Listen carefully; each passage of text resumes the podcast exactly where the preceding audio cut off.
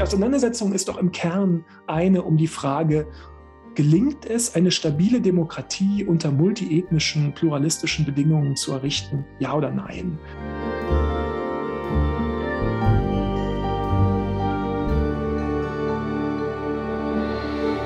Herzlich willkommen zu dieser Episode von Kreuz und Flagge.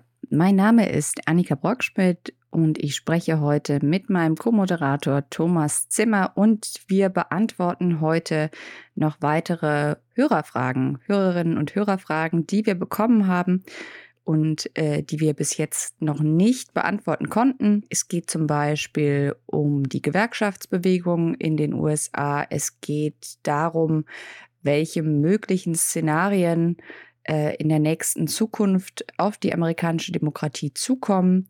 Und abschließend wenden wir uns dann noch den Folgen für Demokratien weltweit zu, wenn die amerikanische Demokratie diese diese schwere Phase, in der sie jetzt gerade ist, nicht überleben sollte.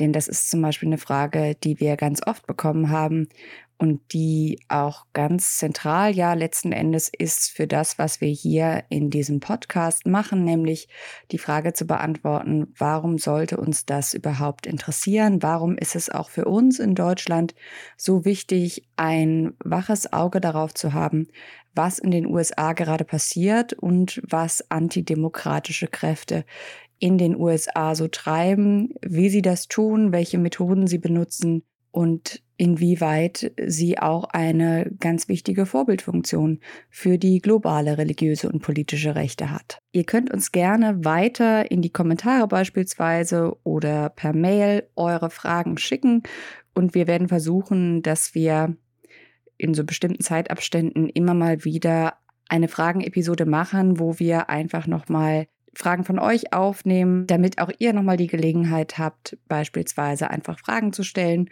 falls ihr das Gefühl habt, es ist irgendwie was zu kurz gekommen oder wir haben bei einem bestimmten Thema einen Aspekt nicht behandelt. Deswegen fragt also gerne nach und wir werden immer mal wieder eine solche Episode wie heute aufnehmen. Mhm. Ella fragt und Fabian fragt auch ähnlich, welche Stimmen in der amerikanischen Öffentlichkeit oder in den amerikanischen Medien haben denn diese drohende Gefahr überhaupt auf dem Schirm? Und gibt es einen ernsthaften kritischen Diskurs über die Themen, äh, die wir jetzt in den letzten Folgen besprochen haben in den USA? Also ich glaube, grundsätzlich würde ich erstmal festhalten, die, die klügsten Bestandsaufnahmen und die schärfste Kritik an dem, was in den USA los, kommt immer, kommt immer aus den USA.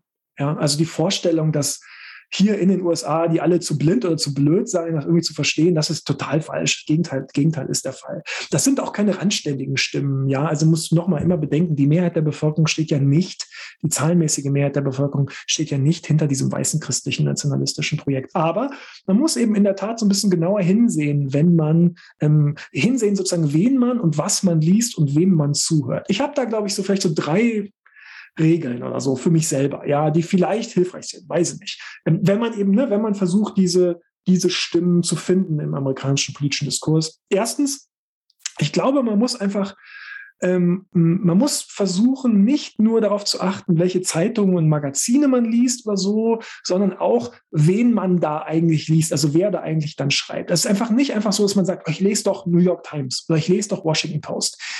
Diese Medien sind ähm, komplexe Ökosysteme ähm, mit sehr, sehr unterschiedlichen Ausrichtungen und einer großen Bandbreite von Stimmen und ideologischen Ausrichtungen, die da vertreten sind. Da schreiben ganz großartige Leute, aber eben auch auch solche, die es entweder nicht verstehen oder aber ganz bewusst verschleiern, was da Oder ist. die Christopher Rufo, beziehungsweise den Direktor des Manhattan Institutes, wo Herr Rufo sitzt, in Good Faith interviewen, wie ich heute zu meinem Unglück gelesen habe. Ich habe es tatsächlich gelesen. Es war ein Fehler. Ich weiß, ich hätte es nicht lesen sollen. Ich wusste, es regt mich auf. Ich habe es trotzdem gelesen, weil ich dachte, vielleicht komm. Ich war optimistisch gestimmt und dachte, uh, vielleicht komm, vielleicht, vielleicht stellt er eine kritische. Nein. Mhm. Nein, deshalb sage ich, ne, es reicht einfach nicht zu sagen, aber das stand doch in der New York Times. Okay, aber wer denn? Wer hat es denn geschrieben in der New York Times? Ja, da muss man ein bisschen drauf achten. Zweitens, ähm, ich, ich würde eben ganz stark nochmal darauf achten, ähm, ob das, was da erzählt wird, auch wenn es in der New York Times steht, auch wenn es in der Washington Post steht, also auch wenn man denkt, ah, da, da kann ich doch jetzt Vertrauen haben, ob das denn wirklich plausibel ist und wie es sich eigentlich zum Gang der Dinge in den letzten Jahren verhält. Es gibt einfach ähm, eine ganze Menge Kommentatoren, die jetzt jahrelang immer nur ähm, alle Warnungen vor ähm, de, den antidemokratischen autoritären Tendenzen im amerikanischen Konservatismus ähm, und, in der, und in der Republikanischen Partei immer nur als Alarmismus abgetan haben. Ja? Und da würde ich sagen, die sind einfach jetzt widerlegt worden vom Gang ja. der Dinge. Mhm. Ja? Und da muss man irgendwann mal die Konsequenz ziehen und sagen, okay, dieser Stimme sollte ich einfach kein Gehör mehr schenken. Ja, weil das ist offensichtlich, ob nun sozusagen aus aus echter Ignoranz oder aus sozusagen niederen Motiven, egal, aber die haben es offensichtlich, was die mir da erzählen, ist Quatsch. Da höre ich dann auch auf zuzuhören. Mein dritter Punkt, mein letzter Punkt ist, ich glaube, es ist kein Zufall, dass weibliche Beobachterinnen und nicht weiße Beobachterinnen und Beobachter häufig einen besonders klaren Blick auf den Konflikt, äh, politischen Konflikt hier haben. Also ganz grob gesprochen, äh, es gibt eine besondere Sensibilität ähm, traditionell marginalisierter Gruppen für die gesellschaftlichen Auseinandersetzungen, die wir da gerade erleben. Und insofern lohnt es sich einfach mal für uns alle, ne, jeder und jede für sich selber zu fragen, hm, hm höre und lese ich eigentlich immer nur weiße Männer? Und wenn ja, also wenn man feststellt, hm, komisch, also was ich da lese, sind eigentlich immer Männer, immer weiße Männer, ähm, was ich da lese, ne, da sollte man das einfach mal ändern und da vielleicht sozusagen so seine Informationsdiät so ein bisschen diversifizieren. Ja, ganz konkret würde ich sagen, also jetzt wir beide, ne, zum Beispiel, Mhm. Wir zwitschern ja den ganzen Tag auf Twitter ähm, ähm, hin und her. Und ähm, ich glaube, da, wenn man das so ein bisschen verfolgt und darauf achtet, wen wir sozusagen da retweeten, wen wir sozusagen, also affirmativ ja. retweeten ja. sozusagen, wen wir zustimmen, was wir sozusagen pushen wollen, versuchen, versuchen zu, versuchen dabei zu helfen, zu verbreiten. Ähm, da wird, glaube ich, recht bald klar, wen wir so lesen, auf wen wir so hören und wem wir zuhören und ja, also wen jetzt, wen das jetzt, wem das jetzt irgendwie plausibel vorkommt, was wir hier so erzählen, da macht es vielleicht Sinn, einfach ähm, da mal darauf zu achten, wo, wo das denn alles, wo wir das denn alles her haben. Absolut. Dann haben wir noch die Frage, noch nach linken äh, Gegenprotesten. Welche Rolle spielen linke Bewegungen und vor allem auch Gewerkschaften denn im Kampf gegen die Unterwanderung der Demokratie? Also ich verstehe sozusagen den Begriff linke Bewegung jetzt erstmal als, als wirklich organisierten, institutionalisierten sozusagen linken Protest. Ne? Und die, die, an, die verkürzte Antwort darauf lautet, glaube ich, das spielt keine große Rolle. Was verheerend ist, glaube ich, weil es bräuchte zum Beispiel so etwas wie starke Gewerkschaften oder so, die sich jetzt vielleicht hoffentlich, ja, hoffentlich einer Mobilisierung sagen der Zivilgesellschaft anschließen könnten oder vielleicht sich sogar an die Spitze davon stellen könnten. Warum, warum gibt es das nicht oder warum spielt es keine große Rolle? Naja, solche linken Organisationen und Institutionen klein zu halten, ihre Macht zu brechen, war nun eben leider jahrzehntelang das Credo beider großen Parteien. Ja. Das muss man eben leider sagen sicherlich bei den Republikanern noch mehr als bei den Demokraten, aber bei den Demokraten eben auch. Also da hat sich eben auch sozusagen dieser neoliberale, libertäre Konsens ja. ähm, sehr stark durchgesetzt ähm, nach den 70er, 80er Jahren. Ähm, ähm, ähm, es ist auffällig, würde ich sagen, dass Joe Biden ähm, sehr stark für Gewerkschaften und Vergewerkschaftung Stellung bezogen hat, jetzt schon im, im, im Laufe seiner bisherigen Amtszeit. Damit fällt er aber wirklich auch völlig aus dem Rahmen, selbst auch seiner demokratischen Vorgänger. und und insofern würde ich sagen, nach diesem ja, jahrzehntelangen, kann man wirklich sagen, jahrzehntelangen Kampf gegen diese organisierten linken Strukturen, vor allem beispielsweise was die Gewerkschaften angeht, ähm, die fehlen jetzt einfach diese Strukturen. Sie sind nicht, sie sind nicht aufrufbar, sie sind nicht abrufbar, ähm, um, um sie jetzt hoffentlich einspannen zu können im, im Kampf sozusagen für die Demokratie. Weitere Frage, worauf läuft, Zukunftsfrage, die, die mhm. beliebteste Frage bei Historikern. Äh, worauf läuft das denn hinaus? Was haltet ihr für das wahrscheinlichste Szenario, ein Zerbrechen der USA in einen republikanischen und demokratischen Teil, eine USA mit einer reinen Demokratiefassade oder was ganz anderes? Also ich glaube zunächst mal, dass sich die USA in einer Übergangsphase, in einer Transitionsphase befinden, also einer Übergangssituation befinden zwischen eben einer traditionellen weißchristlich äh, dominierten Ordnung und naja, was anderem sozusagen, ja. Und, und dieser Konflikt darum, was sich da durchsetzt äh, und ob sich diese alte reaktionäre Ordnung halten kann und, und wie sie sich halten kann, der wird das Land auf Jahrzehnte bestimmen. Das ist jetzt nicht demnächst vorbei oder so. Und vor allem wird dieser Konflikt in die eine oder in die andere Richtung aufgelöst werden müssen. Ja? Ähm, und meine Einschätzung ist jetzt zunächst mal, dass es ganz dringend landesweite Garantien einen Mindeststandard an demokratischen Anforderungen, einen Mindestschutz für das Wahlrecht etwa geben muss und darüber hinaus eine umfassende Demokratisierung des politischen Systems geben muss, also zum Beispiel des Senats oder des Supreme Courts oder so. Wenn das alles aber nicht kommt, also das, was ich jetzt, jetzt mal eine, eine Demokratisierung des politischen Systems nenne, und es sieht leider nicht, es sieht leider nicht so aus, als würde es kommen, dann glaube ich, dass ähm, mein, meine Einschätzung ist, dass wir dann, ähm, dass der wahrscheinlichste Fall ist, dass wir dann auf der föderalen Ebene, auf der Bundesebene ähm, mit einem sozusagen dysfunktionalen, pseudodemokratischen System zu tun haben werden, in dem die Demokraten wohl noch ab und an sozusagen das, den, Präsidenten, den Präsidenten oder die Präsidentin äh, stellen können, aber die Republikaner immer genug Macht haben werden, alles zu blockieren und eine funktionierende demokratische Regierungstätigkeit unmöglich zu machen. Und dann auf einzelstaatlicher Ebene ähm, das Land zerfällt tatsächlich in einen recht demokrat demokratischen, sozusagen blauen Teil des Landes. Das ist etwa die Hälfte der Staaten. Und in der etwa anderen Hälfte republikanisch geführten Staaten ähm, wir eher es mit autoritären Einparteiensystemen zu tun haben werden. Und insgesamt, glaube ich, ist es dann wirklich so, dass, dass man dann von einer Demokratie eben nicht nicht mehr nicht mehr sprechen kann. Und das halte ich für den wahrscheinlichsten Fall. Ähm, wer das jetzt irgendwie alarmistisch oder weit hergeholt findet, da, da ist mir wirklich wichtig zu sagen, in vielerlei Hinsicht wäre das die Rückkehr zu dem, was über weite Strecken der amerikanischen Geschichte die Norm war. Ja, denn es ist ja sozusagen nochmal vor der Bürgerrechtsgesetzgebung der 60er Jahre einfach wirklich der Fall, dass Amerika sozusagen eine, eine Demokratie oder ein demokratisches System nur dann war, wenn man ein weißer Mann war und für alle anderen war es was ganz anderes. Und dieses ähm, Apartheid-System, dieses Jim Crow-Apartheid-System, das da im Süden aufgebaut worden ist, das war ja genau so eine Situation, dass wir also ähm, ähm, äh, autoritäre Einparteienherrschaft in bestimmten Staaten ähm, des Landes hatten. Also es waren diese Dixiecrat, diese Südstaatendemokraten, die, die da sozusagen völlig, völlig unangetastet geherrscht haben für fast 100 Jahre. Also reaktionäre, autoritäre Einparteienherrschaft in bestimmten Staaten, ähm, was dann auch so genug Macht bedeutete für diese reaktionären Kräfte auf der, auf der bundesstaatlichen Ebene, um alles zu blockieren das hatten wir schon mal, sozusagen, wäre da meine Antwort. Also wer das jetzt irgendwie, wie gesagt, alles total outlandish und, und alarmistisch und so findet, da kann ich nur sagen, das ist noch gar nicht so lange her. Da war das, waren genau das sozusagen die Dynamik. Ähm, und ich fürchte, da sind wir wieder auf dem Weg hin. Jetzt gibt es noch eine Frage quasi, die auch in die Richtung geht, was können denn Demokraten machen? Also wir haben ja auch in den letzten Folgen schon mal über Filibusterreform und so weiter gesprochen. Das müssen wir, glaube ich, nicht wiederholen. Aber jetzt noch die Frage, gibt es eine Möglichkeit für einzelne demokratische Staaten dafür zu sorgen, dass sie mehr Sitze zum Beispiel im Senat bekommen? Oder äh, die Frage nach einer möglichen Sezession? Oh je, Sezession. Also ich meine, das ist ja, Ganz das ist ja so, damit wäre dann ja klar, dass es eben nicht gelungen ist, die ja. Demokratie durchzusetzen. Ne? Das wäre quasi die Bankrotterklärung. Da ist der Kampf ja dann verloren. Ne? Ja.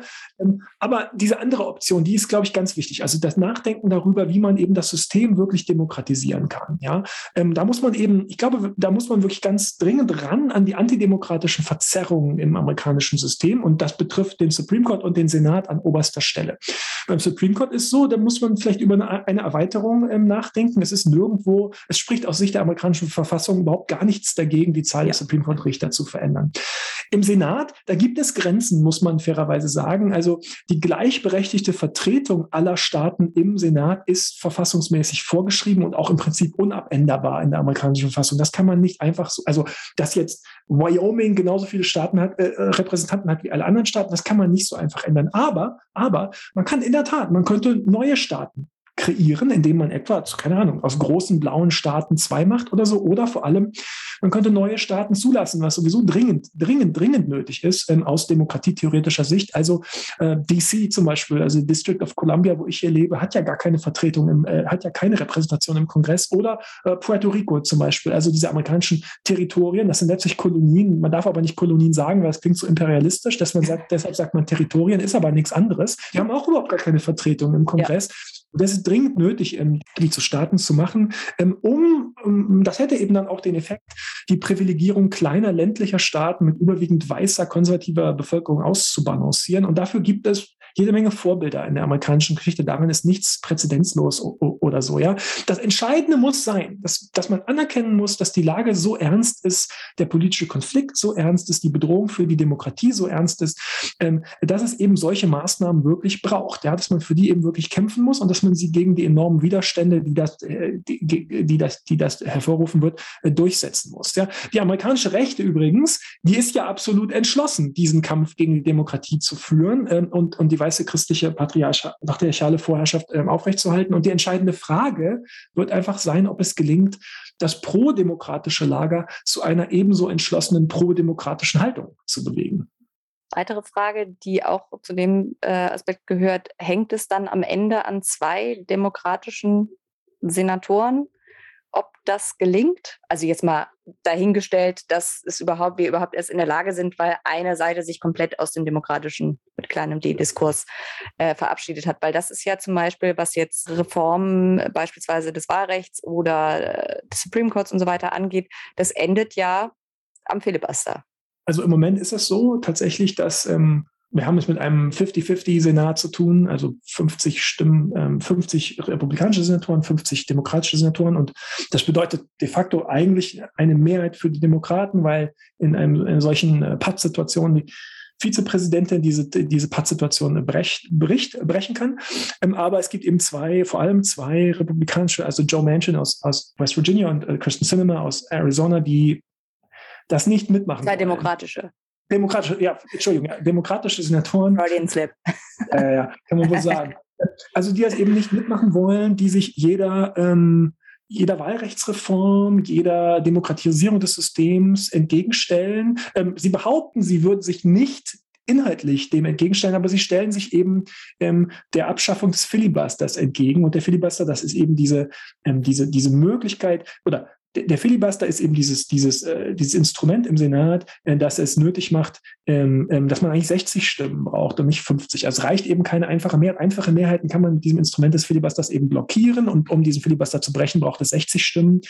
Ähm, 60 Stimmen werden die Demokraten nie im Leben in, in irgendeinem realistischen Szenario in absehbarer Zeit, keine der beiden Parteien. Egal wie viele Arbeitskreise John Manchin einberuft, genau. das wird nicht. Das kannst du vergessen. Ne? Ähm, und insofern, in, in der Tat, solange dieses Instrument des Filibusters in Kraft bleibt, ähm, wird es nicht gelingen, irgendwelche dieser wichtigen Reformen ähm, durchzusetzen. Und da ist in der Tat, ja, da, das ist ein Riesenproblem. Da würde ich jetzt nochmal sagen, es ist allerdings schon so, ähm, dass da einfach auch jetzt noch nicht alle Mittel ausgeschöpft worden sind, scheint mir Druck auszuüben auf diese beiden äh, demokratischen ja. ähm, Senatoren. Also nur als Beispiel Joe Manchin ähm, dem ist sehr wichtig, was, wie er so öffentlich dasteht. Dem scheint seine öffentliche mhm. Reputation mhm. sehr wichtig zu sein. Und ähm, was ich nicht so richtig verstehe, ist, warum es dann nicht, es hat, es hat einfach sehr, sehr viel Konzentration darauf gegeben, in den letzten 12, 13 Monaten hinter verschlossenen Türen, in immer wieder Gesprächen, Gesprächen, Gesprächen mit Joe Manchin, ihn irgendwie zu, überwegen, zu bewegen, doch mitzumachen oder so, ähm, irgendwie, äh, äh, irgendwie doch äh, doch das irgendwie jetzt nicht zu blockieren, diese Filibuster-Reform. Was ich nicht verstehe, ist, warum man nicht viel stärker versucht, öffentlich, also Joe Biden zum Beispiel selber oder die Demokratische Parteispitze öffentlich Druck auf ihn auszuüben, denn das scheint ihm, das scheint ihm wichtig zu sein, wie er öffentlich dasteht. Das ist jetzt nur ein Beispiel. Ich sage ja. nicht, dass das klappt. Ne? Ich sage nicht, dass ja. das klappen wird. Also ich sage nur, es hat bislang ähm, oder, oder zum Beispiel, ne, dass man eben setzt auf eine ähm, Mobilisierung der Öffentlichkeit, auf, auf sozusagen die Mobilisierung der Zivil Zivilgesellschaft, um eben Druck aufzubauen von außerhalb des Systems. Ja, wenn es eben von innerhalb des Senats im Moment nicht klappt, weil diese beiden Stimmen das blockieren, dann muss man eben versuchen, Druck von anderswo aufzubauen. Und das, da sind wir wieder zurück bei der vorherigen Frage mit dem, wo, wo sind die Massenproteste, wo sind die Demos? Naja, also bislang, ähm, das muss ja von oben kommen. Das Signal für diese Mobilisierung muss ja von oben kommen. Also es ist ja viel zu viel verlangt von irgendwie normalen Leuten, die halt ihr Leben leben müssen und andere Jobs haben, jetzt zu entscheiden, ey, wann ist eigentlich Zeit, da jetzt mal auf die Straße zu gehen. Das Signal muss ja von oben kommen. Und wenn es von oben eben nicht kommt, wenn es von den gewählten Vertreterinnen und Vertretern der Demokratischen Partei nicht kommt, ja, dann, dann kommt auch keine Mobilisierung, dann kommt auch kein Druck von außen auf Joe Manchin oder Christian Cinema. Ähm, ja, die Situation ist, ist, ist, ist ungeheuer schwierig und ich, ähm, ich habe das, glaube ich, im letzten Podcast schon mal gesagt. Ich bin, ich bin auch sehr skeptisch und sehr pessimistisch, ob das klappen kann. Aber ich bin unbedingt dafür, alle Mittel und Wege auszuschöpfen, bevor man aufgibt. Und das ist noch nicht passiert. Ja, also ich glaube, aufgeben wäre fatal sowieso.